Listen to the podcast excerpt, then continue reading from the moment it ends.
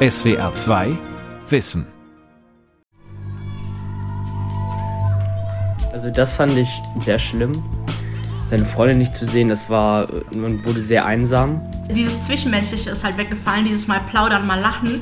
Du suchst halt Wege, um ja trotzdem irgendwie das Beste rauszuholen. Also ich würde sagen, die Corona-Zeit war eine Erfahrung, aber doof und ich hätte gut darauf verzichten können. Kinder und Jugendliche mussten in der Pandemie auf vieles verzichten und müssen es teilweise immer noch. Auf Kita und Schule, darauf Freunde zu treffen. Die Jüngeren auf das Ausprobieren und Lernen im Spiel mit Gleichaltrigen. Schulkinder auf Gruppenarbeit und persönlichen Kontakt zur Klassenlehrerin. Jugendliche zudem auf Auslandsfahrt und Abiball. Manche auch auf den erfolgreichen Start in Ausbildung oder Studium. Besonders schwer haben es all diejenigen, die schon vor der Pandemie benachteiligt waren. Was macht diese einschneidende Erfahrung mit den Kindern und Jugendlichen? Und wie wirkt sie sich auf ihre Zukunft aus? Generation Corona. Wie Kinder und Jugendliche durch die Pandemie kommen. Von Andrea Luke. Sora und Mariam besuchen die Jahrgangsstufe 11 eines Kölner Gymnasiums und schauen recht entspannt auf die Zeit der Pandemie. Weil wir haben jetzt so viel gelernt, was man sonst in der Schule halt nicht gelernt hätte. Und ich glaube, dass das schon eine Riesenchance für alle war. Die beiden wissen, dass sie privilegiert sind. Sie haben eigene Zimmer, alles an technischer Ausstattung, was man braucht, und viele Möglichkeiten. Aber sie haben auch selbst aus der Corona-Zeit das Beste gemacht. Sora ist Schülerstudentin und hat das Fach Wirtschaftsrecht ausprobiert. Mariam will Ärztin werden und hat in Online-Vorlesungen der Uni Wuppertal reingeschnuppert. Sora hat außerhalb der Familie kaum Kontakte gehabt, Mariam nur mit einer festen Person. Die beiden haben gemacht, womit sich viele Jugendliche in den letzten anderthalb Jahren die Zeit vertrieben. Lesen, nähen, malen, Netflixen, selber die Haare färben. Und vieles davon haben sie in sozialen Medien geteilt. Auch Nick, der in die neunte Klasse eines Gymnasiums geht, wusste sich zu beschäftigen. Ich habe ein bisschen gelernt, wie man Apps programmiert. Das habe ich mir so ein bisschen angeeignet. Ich habe dann auch äh, versucht, draußen die Gegend zu erkunden, irgendwie mal ähm, durch die durch einen Stadtteil gehen und gucken, äh, was gibt es hier für schöne Parks und so, wo kann man spazieren gehen und ich bin auch viel Fahrrad gefahren. Mariam und Sora sagen, dass sie sich seit der Pandemie besser organisieren können und selbstständiger geworden seien. Fachleute sind sich einig, so wie die beiden wird der größte Teil der Jugendlichen die Pandemie gut überstehen. Doch auch den Begriff Generation Corona haben Wissenschaft und Medien schnell geprägt. Untersuchungen warfen ein Schlaglicht auf schulische Defizite und psychische Probleme. Mariam und Sora sehen den Begriff kritisch. Ja, also ich weiß nicht genau, wie gut das eigentlich unsere Generation beschreibt, weil ich meine, ähm, mit Corona sind das ja auch noch mehr Aspekte gewesen. Also natürlich auch Digitalisierung und so, das hängt ja auch sehr damit zusammen. Und dann finde ich das irgendwie blöd, dass Corona das Einzige in unserer Generation ist, was besonders ist. Äh, was ich bei dem Begriff so ein bisschen schwierig finde, ist halt, dass alle anderen Generationen davon ja auch betroffen sind. Also, und ich finde halt auch, dass das so ein bisschen äh, negativ konnotiert ist, aber man könnte ja eigentlich auch so ein bisschen die positiven Aspekte beleuchten, dass das eigentlich sehr viel, äh, sehr viele Chancen für uns auch hatte. Was das Lernen angeht, fühlen sich die beiden keineswegs im Rückstand ebenso wenig wie Gymnasiast Nick. Während des Lockdowns hat man natürlich in den Fremdsprachen nicht so viel geredet. Das heißt, die Aussprache hat auch darunter gelitten. Aber, aber große Lernrückstände würde ich jetzt äh, bei mir nicht feststellen, also würde ich nicht sagen. Die Bildungsforscher Klaus Horelmann und Dieter Domen haben für ihren Sammelband Generation Corona, wie Jugendliche durch die Pandemie benachteiligt werden, die Ergebnisse empirischer Studien zusammengetragen, die sich mit unterschiedlichen Facetten des Problems befasst haben. Fazit? Ich bin etwas zurückhaltend, von einer Generation Corona zu sprechen, zumindest so wie das in der Öffentlichkeit der Fall ist, weil dort alles, was in irgendeiner Form bei Corona nicht funktioniert hat, dramatisiert wird und davon gesprochen wird, dass äh, einerseits Generation Corona bedeutet, dass der lang ersehnte geplante Aus Auslandsaufenthalt nach dem Abitur nicht funktioniert, der Ausbildungsplatz nicht gefunden wurde oder aber äh, alles andere. Also es ist so ein bisschen ein Popanz. Sehr weitreichende Auswirkungen würden mit recht banalen in einen Topf geworfen, kritisiert Dieter Domen. Es sei eben nicht das Gleiche, ob ein Jugendlicher auf den Abiball verzichten muss oder aber keine Ausbildungsstelle bekommt und damit seine Zukunft ernsthaft gefährdet ist. Ganz klar sei hingegen, dass die Kinder und Jugendlichen, die schon vor der Pandemie benachteiligt waren, auch jetzt zumindest ein größeres Risiko hätten, zu einer Generation Corona zu werden, wenn Politik und Gesellschaft das nicht verhinderten. Das betrifft Kinder aus Familien mit wenig Ressourcen, mit Migrationshintergrund, mit alleinerziehenden oder psychisch kranken Eltern. Auch Jugendliche, die gerade am Übergang zur weiterführenden Schule oder zu einer Ausbildung stehen, erfahren durch die Pandemie Nachteile. Menschen, die keinen Ausbildungsplatz haben, haben äh, dauerhaft deutlich schlechtere Chancen, ähm, das nachzuholen bzw. sich im Arbeitsmarkt zu positionieren. Insofern ist das für mich auch mit einer der zentralen Stellschrauben, wo großer Handlungsbedarf besteht. Um Abiturientinnen und Abiturienten macht sich Dieter Domen weniger Sorgen. Denn mit mittlerem Abschluss oder Abitur hat man weiterhin sehr gute Ausbildungs- und Studienchancen. Etwa zwei Drittel der Jugendlichen werden möglicherweise etwas verzögert in das Leben nach der Schule starten, aber ihren Weg auf jeden Fall machen. Vielleicht sind sie sogar gestärkt durch die Erfahrung, eine große Krise gemeistert zu haben.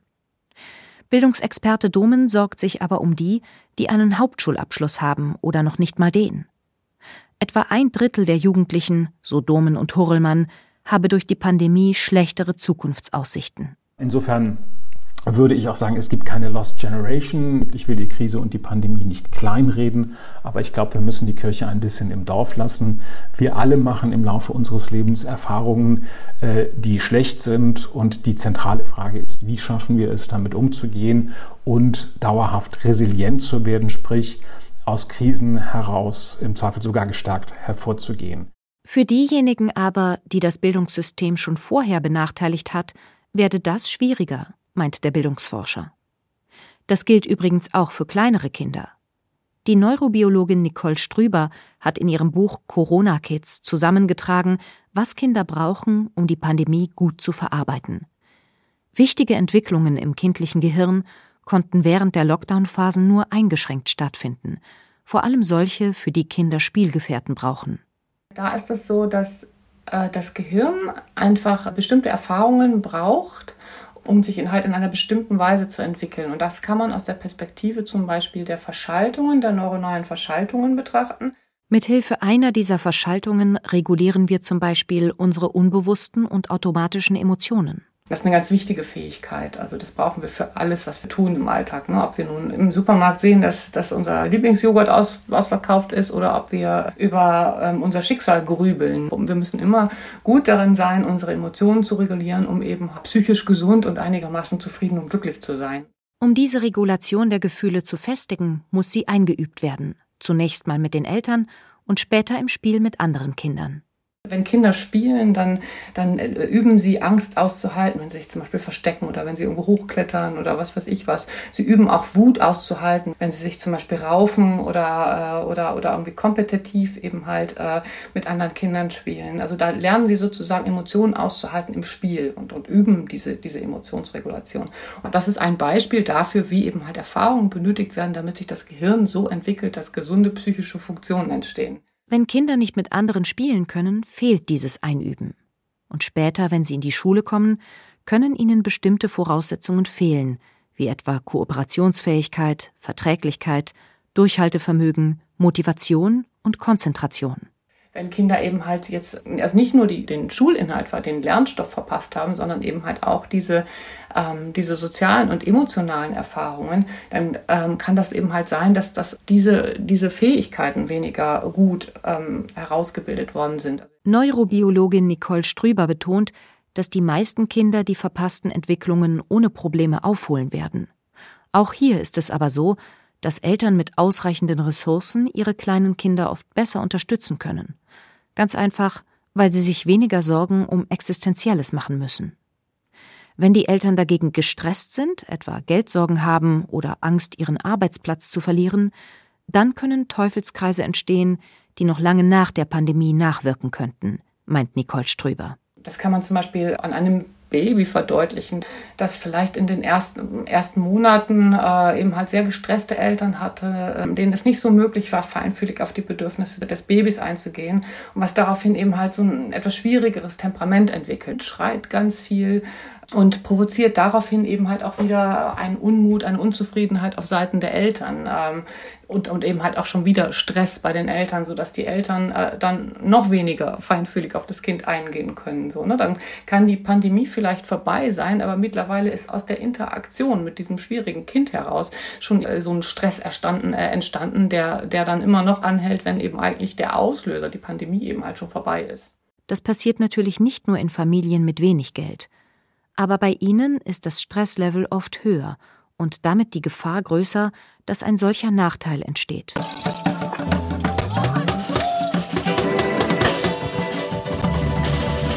Der Don Bosco Club in Köln-Mühlheim ist ein Ort, den Kinder aus ärmeren Familien in ihrer Freizeit gerne aufsuchen. Hier können sie Tischtennis spielen, trommeln, basteln oder gemeinsame Ausflüge machen. Es gibt aber auch Hausaufgabenhilfe und eine Notschlafstelle für Heranwachsende, die von Obdachlosigkeit bedroht sind.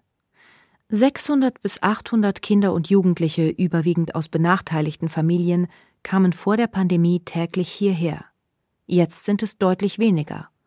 Woran genau das liegt, kann Matthias Marienfeld, der die Einrichtung leitet, nicht sagen. Ein großes Problem für viele Jugendliche und Kinder während der Pandemie sei gewesen, Sie brauchten für den plötzlich virtuell stattfindenden Unterricht einen Computer oder zumindest ein iPad oder Smartphone. Da war es natürlich teilweise in Familien auch so, dass wir äh, Kinder hatten, die ähm, dann sogar ausgerüstet wurden, von außen noch nachträglich. Und dann gab es dann äh, aber trotzdem eine Nullnummer, weil die äh, älteren Geschwister das dann gebraucht haben, nicht unbedingt für die Schulkontakte oder manchmal auch die Eltern sogar das wichtiger brauchten als ihre Kinder für den, für den Schulunterricht. Und ähm, dann, dann sind die teilweise, es gab es auch, das ist die Ausnahme, aber es gab auch, dass die Dinger vertickt wurden, um dann halt äh, damit Geld zu machen für irgendwas, was man gerade brauchte. Marienfeld und seine Kolleginnen haben versucht, die ganze Zeit über Kontakt zu den Kindern zu halten. Als auch sie für eine Weile ihren Jugendclub schließen mussten, sind sie mit Einkaufswagen durch das Viertel gefahren vollgepackt mit Spielsachen, Essen, heißem Kakao und haben nach den Jugendlichen gesucht. Dennoch hätten auch sie manche Kinder und Jugendliche aus dem Blick verloren, sagt Pädagoge Marienfeld. Wenn die Kette einfach mal abreißt, dann ist sie, dann ist sie manchmal abgerissen. Dann ist sie ganz schwer. Da muss man halt äh, wirklich sich wieder auf die Pirsch begeben, muss gucken, wo sind sie. Da ist über dieses Face-to-Face -face geht dann halt eine Menge. Und äh, jetzt ist es aber auch wirklich so, dass die auch teilweise im öffentlichen Bild, also besonders die jüngeren Jugendlichen, ganz wenig vertreten sind. Der Don Bosco Club hat auch über soziale Medien wie Facebook versucht, Kontakt zu halten.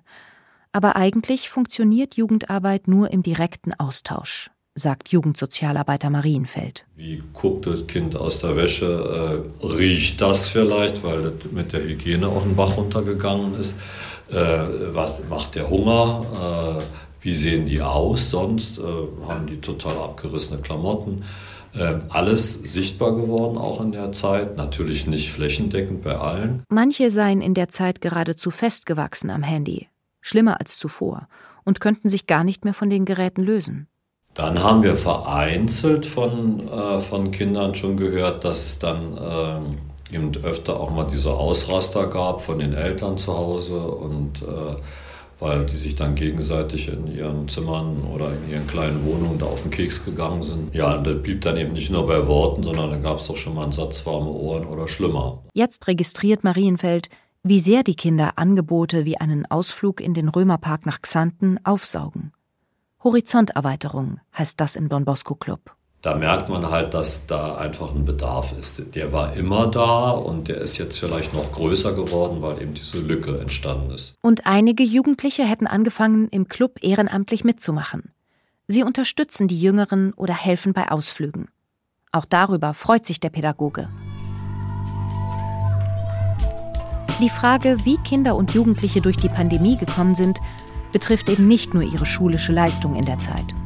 Es geht auch darum, dass einige über sich selbst hinausgewachsen sind, andere aber Ängste entwickelt haben, Depressionen oder sogar vereinzelt Suizidgedanken. Manche waren häuslicher Gewalt ausgesetzt oder sexuellem Missbrauch. Viele Jugendliche haben an Gewicht zugelegt und einige sich komplett im Netz verloren. Jörg Fegert leitet die Kinder- und Jugendpsychiatrie der Universität Ulm. Auch er hat beobachtet, dass Kinder aus ärmeren Familien in der Pandemie den Druck zu Hause besonders zu spüren bekamen. Was der stärkste Faktor in unseren Untersuchungen war, war eigene Vorbelastung, das heißt eigene Misshandlungserfahrungen in der eigenen Kindheit oder äh, psychisch kranke Elternteile und so weiter. Also den Rucksack, den man schon mitbringt, äh, wo man im Alltagsleben relativ gut klarkam und wo jetzt diese Belastung teilweise dann die Belastung zu viel war. Schulen sind im Lockdown nicht nur als Lernort in Präsenz verschwunden, sondern auch als Safe Haven, als sicherer Ort für die Kinder, die sich zu Hause nicht sicher fühlen können. In der jüngsten Jugendhilfestatistik, die jetzt veröffentlicht wurde fürs Jahr 2020, haben wir deutliche Anstiege in den Kinderschutzfällen, aber vor allem bei emotionaler Gewalt, weil das wurde stärker beobachtet, wenn alle zu Hause waren, wie in der Nachbarwohnung geschrien wurde, wie mit Kindern umgegangen wurde. Da gab es mehr Hinweise von Nachbarn, was ja positiv ist. Kinder, die von sexualisierter Gewalt betroffen sind, wenden sich in normalen Zeiten manchmal mit ihren Sorgen an einen Lehrer oder eine Lehrerin. Aber die Hinweise aus der Schule, die haben stagniert, obwohl sie die letzten Jahre über eigentlich die deutlichsten Anstiege hatten. Das heißt, wenn ich den Kindern diesen Schutzraum Schule wegnehme, dann haben sie auch weniger Chancen, sich Hilfe zu holen. Deshalb befürchte ich auch, dass wir im Moment noch eigentlich so über die Spitze des Eisbergs reden, dass viele Dinge, die jetzt wahrgenommen werden müssen, das gilt auch für psychische Störungen, bisher gar nicht so stark gesehen wurden, weil die Kinder nicht in die Schule gegangen sind und sich nicht anvertrauen konnten. Ein schlechtes Zeugnis stellt der Jugendpsychiater dem Netzwerk aus Medizin und Jugendhilfe aus. An vielen Orten wusste man gar nicht mehr, funktioniert äh, der Kinderschutz. Wir haben teilweise immer noch Faxe nicht nur in den Gesundheitsämtern, wo sie mittlerweile legendär sind, sondern eben halt auch in den Gerichten, in den Familiengerichten, in den Jugendämtern. Und wir haben eine unglaubliche Trägheit jetzt im Umgang mit der Situation. Der Bund hat erhebliche Gelder für ein kurzfristiges Programm zur Unterstützung von Kindern und Familien zur Verfügung gestellt. Die Ausschreibung dafür ist so hochkomplex, dass im Prinzip bislang noch kaum was in den Kommunen angekommen ist. Dass die Zusammenarbeit der Institutionen nicht funktioniert, hat auch Jugendsozialarbeiter Matthias Marienfeld festgestellt. Vom System Schule, erzählt er, sei er wieder mal enttäuscht. Im Jugendclub wollten sie in Zusammenarbeit mit der Schule ein Ferienprogramm mit Unterricht und Nachhilfe anbieten, so wie es das in Irland oder England schon lange gibt. Aber da hat zum Beispiel unsere Benachbarte, wirklich andere Seite hier von der Kirche, Hauptschule, hat gesagt, nö, da ist gar kein Bedarf, haben wir gar nicht nötig. Jugendpsychiater Jörg Fegert hat mit seinen Kollegen während der Pandemie mehrere Studien durchgeführt. Allerdings waren während des Lockdowns keine persönlichen Interviews möglich. Und sie konnten nur Menschen befragen, die technisch gut ausgestattet sind. Trotzdem kann man generell sagen, wenn vorher in Deutschland circa 20 Prozent oder in den letzten Jahren sogar eher weniger, 18 Prozent der Kinder psychisch auffällig waren, sind es jetzt ungefähr 30 Prozent. Auch die COPSI-Längsschnittstudie des Universitätsklinikums Hamburg-Eppendorf hat ergeben, dass fast jedes dritte Kind in der Pandemie psychische Auffälligkeiten zeigte. Das Spektrum der Störungen ist breit gefächert. Angststörungen und Depressionen bei Jugendlichen etwa haben zugenommen. Was wir noch nicht genau wissen, sind, welche Krankheitsbilder werden da bleibend sein und einen längeren Verlauf nehmen. Also wir haben einen deutlichen Anstieg der Essstörungen, der Magersucht zum Beispiel. Ob das jetzt sich auch besser behandeln lässt, wenn das unter so einer krisenhaften Bedingung aufgetreten ist, sobald die Umwelt wieder normal wird, oder ob diese Mädchen und Jungen sind mehr Mädchen, chronisch unter diesen Problemen leiden werden, weil die Krankheit einfach einen schweren Verlauf hat. All das müssen wir noch untersuchen. Auch die Selbstmordgefährdung bei Jugendlichen, so der Psychiater, gilt es im Auge zu behalten. Hier haben wir unterschiedliche Signale. Einzelne Kliniken mit großen Einzugsbereichen, zum Beispiel die Klinik in Wien, berichtet über einen Anstieg äh, der Notfälle mit Suizidversuchen. Wir haben hier noch keine eindeutige Statistik. Die vollendeten Suizide sind meines Wissens so noch nicht angestiegen. Aber das müssen wir ganz, ganz genau im Blick behalten. Die Forschung zu den Auswirkungen der Pandemie steht also noch ziemlich am Anfang. Bei einem Thema aber hatten sich viele im Bildungsbereich einen Sprung nach vorne erhofft, in der Digitalisierung. Nina Toller unterrichtet Englisch, Geschichte, Latein und Informatik am Franz-Haniel-Gymnasium in Duisburg. Sie engagiert sich schon seit Jahren für digitales Lernen und Lehren und betreibt den Blog Toller Unterricht, in dem sie auch viele praktische Tipps gibt. Positiv ähm, war ganz viel im Bereich der Technik, der Digitalisierung äh, und des Ausprobierens, dass einfach sowohl auf Seiten der Lehrkräfte, der Schulleitung, auch der Bundesländer, also der Ministerien und Schulämter sozusagen, und natürlich mit denen ich am meisten zu tun habe, mit den Schülerinnen und Schülern, dass da ganz viel gemacht wurde, ähm, einfach auch aus der Not heraus. Nach einem etwas holprigen Start sei vieles in Gang gekommen. Nach einer Weile hatte die Schule den gesamten Unterricht auf Videokonferenz umgestellt. Die Lehrkräfte hätten gemerkt, dass sie die Technik in den Griff bekommen können und auch die Jugendlichen seien angetan gewesen. Einmal, weil sie vielleicht länger schlafen können, weil sie zu Hause in ihrer Umgebung sind, sich da besser konzentrieren können und weil sie eben auch ganz andere Aufgabenstellungen machen können. Ähm, sei es jetzt, dass sie Präsentationen machen, dass sie Erklärvideos machen und so weiter und dafür eben auch sich vielleicht ein bisschen länger Zeit nehmen können als jetzt nur in der Schulstunde. Auch Sora und Mariam, die sich an ihrem Gymnasium für mehr Digitalisierung einsetzen, sehen in diesem Bereich einen riesen Fortschritt durch Corona. Also zum Beispiel ist das jetzt bei uns beiden so, ist zwar nicht bei allen so, aber dass wir jetzt alles komplett digital machen. Also wir haben keine Schnellhefte, mehr keine College Break, wir machen alles mit dem iPad oder Tablet. Und auch das mit den Dokumenten teilen. Also wir haben zum Beispiel letztens an einer PowerPoint gearbeitet und dann konnte man die echt so rumschicken und jeder hat daran noch was ergänzt. Und jetzt ist das halt eigentlich schon richtig toll und auch, dass man ähm, viel flexibler geworden ist. Ja, das ist schon ganz toll. Also ist in Sachen Digitalisierung tatsächlich einiges passiert, worauf sich aufbauen ließe. Zum Beispiel Hybridunterricht, also die Kombination von virtuellem und Präsenzunterricht oder neue Unterrichtskonzepte. Doch es gibt einen Wermutstropfen. Was so ein kleines bisschen mich ja, traurig macht, ist, dass das Ganze, was man jetzt vor allen Dingen im Distanzunterricht aufgebaut hat, dieses selbstständige Arbeiten, andere Aufgabenstellung, dass die Schüler, ich sage auch mal, Produkte erstellen können, das wird jetzt so ein bisschen wieder weggeschoben und gesagt, ach, jetzt können wir endlich wieder normalen Unterricht machen ähm, und das nicht mit kombiniert. Auch wenn einzelne Schulen Gutes geleistet hätten, sieht Bildungsforscher Dieter Domen keinen großen Sprung nach vorne. Einige Schulen sind jetzt digital etwas besser aufgestellt, einige Lehrkräfte, einige Schüler sind digital kompetenter, als sie das vorher waren. Aber trotz allem muss ich nüchtern konstatieren, wenn ich mir die ganzen, äh, die verschiedenen Studien angucke, äh, die von mehreren Stiftungen und anderen Organisationen äh, durchgeführt wurden, dann bin ich entsetzt, wie wenig sich in diesen anderthalb Jahren getan hat. Corona wirke wie ein Brennglas und zeige sehr deutlich die Schwächen des deutschen Bildungssystems. In vielen Schulen fehlt für einen digitalen Aufbruch die einfachste Infrastruktur, zum Beispiel schnelles WLAN in ausreichender Bandbreite. Und Schülerinnen digital kompetent zu machen, heißt nicht nur, dass sie technisch mit Laptop und Handy klarkommen. Es bedeutet, dass sie im Netz kompetent recherchieren und Informationen einordnen können, dass sie nicht auf fragwürdige Angebote reinfallen und lernen, mit Mobbing in sozialen Netzwerken umzugehen. Genau diese Phänomene, so der Jugendpsychiater Jörg Fegert, haben sich in der Pandemie verschärft. Wir haben einen Anstieg von Cybermobbing gehabt. Wir haben auch Sexualstraftäter, die Online-Grooming stärker versucht haben, also Personen, Kinder anzumachen, indem sie sich selber als Kinder ausgeben und in Chatkontakt mit ihnen zu treten übers Internet. All diese Dinge sind noch nicht aufgearbeitet. Also ich glaube, wir werden in der Wissenschaft über Jahre und Jahrzehnte äh, damit zu tun haben. Und wie kann es jetzt für Kinder und Jugendliche weitergehen? wo ein Ende der Pandemie noch immer nicht absehbar scheint. Die Wertschätzung, dass man halt in die Schule gehen kann, wenn man seine Freunde sieht. Ja, also ich würde jetzt gerne nochmal äh, in den Weihnachtsferien halt nach Frankreich meine Familie besuchen.